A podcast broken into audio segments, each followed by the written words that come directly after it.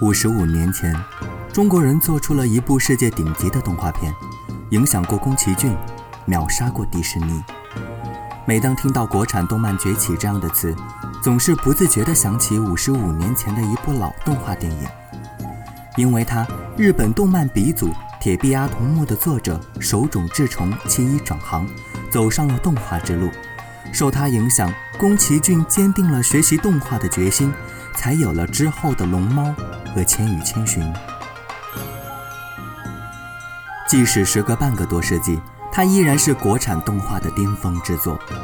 说起它的名字，你一定很熟悉，因为那才是童年，因为它就是《大闹天宫》。豆瓣电影上，《大闹天宫》的评分为九点二分，远远高于前段时间好评如潮的《大圣归来》和最近的《大鱼海棠》，甚至。它好于其他百分之九十八的动画片，而剩下超过它的百分之二，和它比是不公平的。因为这部动画片电影创作在一九六一年，熟悉历史的人应该很清楚，那时候的人们填饱肚子都是问题。在那种艰苦的条件下，没有电脑，更谈不上 3D 技术，几支画笔是唯一的工具。就是因为这样简单的画笔，让他获得了卡罗维发利国际电影节的短片特别奖、伦敦国际电影节最佳影片奖、菲格拉达福兹国际电影节评委奖和第二届电影百花奖。可以说，将《大闹天宫》称为同一时期的世界之最，一点都不过分。美联社这样报道过：这部动画惟妙惟肖，比迪士尼的作品更精彩。美国绝不可能拍出这样的动画片，甚至到了今天，我们依然要靠着这只猴子来证明我们的动漫曾经不输给任何国家。这只猴子是我们国产动画片的骄傲，到了今天，依然是指望着它说事儿的时候。在那样一个物质匮乏的年代，拍出这样的传奇之作，简直就是奇迹。而这个奇迹的缔造者。却是一群默默无闻又兢兢业业的电影人，在这个烂片频出的时代，他们更值得如今的人们回望。踏实、不浮躁、勤勤恳恳，哪怕一生只完成一件事。虎皮裙、桃心脸、火眼金睛，说起孙悟空，这些形象会从人的脑海里跳出来，但没有人知道，这个形象就是从这部电影中脱胎而出的。制作之前，画师们没有任何动画原型参考，一切都从零开始。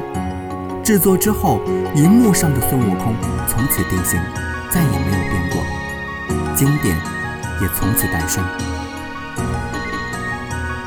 这个原型的设计者就是张光宇。陈丹青曾评价他，不在徐悲鸿之下，和西方大师一个水准，是中国漫画教父级的人物。他是和梅兰芳一样的顶尖人，也就是这样一个技艺早就炉火纯青的大师，一生都在不断的修改这只猴子的形象，让它更加的丰满，更加灵性，更加臻于完美。甚至影片中的每一个人物，他都会认真分析他们的性格、背景和经历。玉帝冷酷森严。四大天王憨直鲁莽，太上老君顽固古化。这短短几行字背后看了多少遍原著，经过了几多思考，我们无从得知。但和现在影视剧中手撕鬼子的荒诞桥段相比，这份付出让人肃然起敬。原型定下来之后，动作上却又遇到了瓶颈。为了让孙悟空更加的逼真。画师们纷纷放下画笔，跑到戏剧学校、文化广场，细细观察京剧演员的身法动作和舞台姿势。他们还特意请来了当时的南猴王，让老人家说戏，一点一点地表演孙悟空的动作，从挠痒、耸肩到端手，一招一式都没有落下。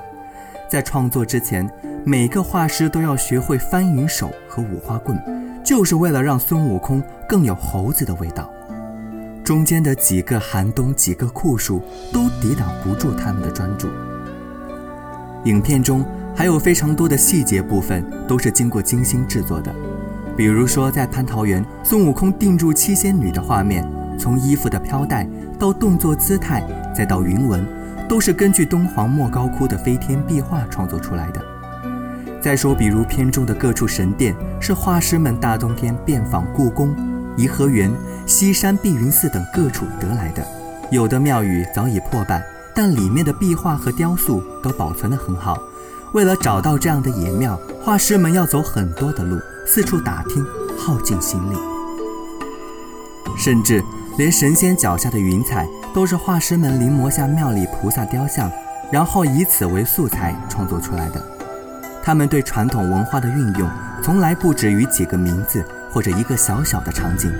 他们对经典的传承和发扬有更大的责任和野心。当我们联想到花果山井然有序的猴子们的时候，不知道大家是否还记得孙悟空的那句“孩儿们，操练起来”。这句话几乎成为每个孩子的口头禅。另一句，则是“俺老孙去也”。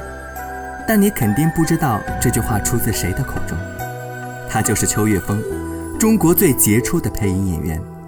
配《大闹天宫》的时候，器材还很落后，影片需要事先剪成小段，在荧幕上反复播放。配音演员在朗读台本的同时，还要不断的抬头看画面，同时耳朵时刻要留意原片的声音，来判断台词的长短、节奏是否和原片的吻合。一旦出现差错，就要进行调整，一遍又一遍的枯燥又繁琐。但是秋月峰却乐此不彼。当时录音棚搭建在上海译制片厂二楼的阳台上，又小又闷。夏天，棚内的温度高达四十摄氏度，只有两台旧电扇，一盒冰块，而且录音的红灯一亮，电扇就得立刻的关掉，以免产生杂音。正是在这个狭窄逼仄的空间里，秋月峰完成了《大闹天宫》的配音。谁也说不清现在的影视剧里到底有多少的史实性的错误，有的甚至只有朝代是正确的，其他的全部是虚构。或许中国影视水平许久不见起色，是人们有了太多的失心，而少了很多沉下来做事的匠心吧。最后，我们再来说说老导演。万籁鸣，世界动画大师，他这一生和孙悟空有缘。年少时，他最喜欢《西游记》，除了孙悟空被困五行山下那段，从小他就想拍一部电影，在光影里把他的英雄放出来。所以后来《大闹天宫》里结局被改写了，孙悟空没有被压在山下，而是不受束缚抽身而去。这些，大概就是万籁鸣的执念。为了筹钱拍这部电影，他饱尝辛酸，终日奔波，到处游说，得到的大多数都是白眼。大家对这个烂熟的故事不感兴趣。好不容易有人投资，他紧锣密鼓的开始，半年的心血之后，投资人却突然的撤出，这些都未曾让他把心里的澎湃平息掉。六十四岁那年，他的夙愿终于成真。片子里那只敢做敢当。大胆反抗天庭权威，仿佛就是他自己。九七年，老人去世，他的墓碑设计成一卷展开的电影胶片，上面孙悟空手搭凉棚，四处眺望。这个中国动画的传世人，终于可以和这只神通广大的猴子一直在一起了。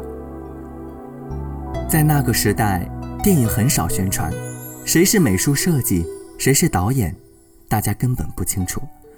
但是他们都不在乎，他们真正在意的，正是如今说出来都觉得有点矫情的词——理想。但认真做事的人，真的应该被记住。其实，在中国动漫的发展史上，还有很多根本就不需要靠情怀来获得荣耀的动画，比如《铁扇公主》《哪吒闹海》和《宝莲灯》。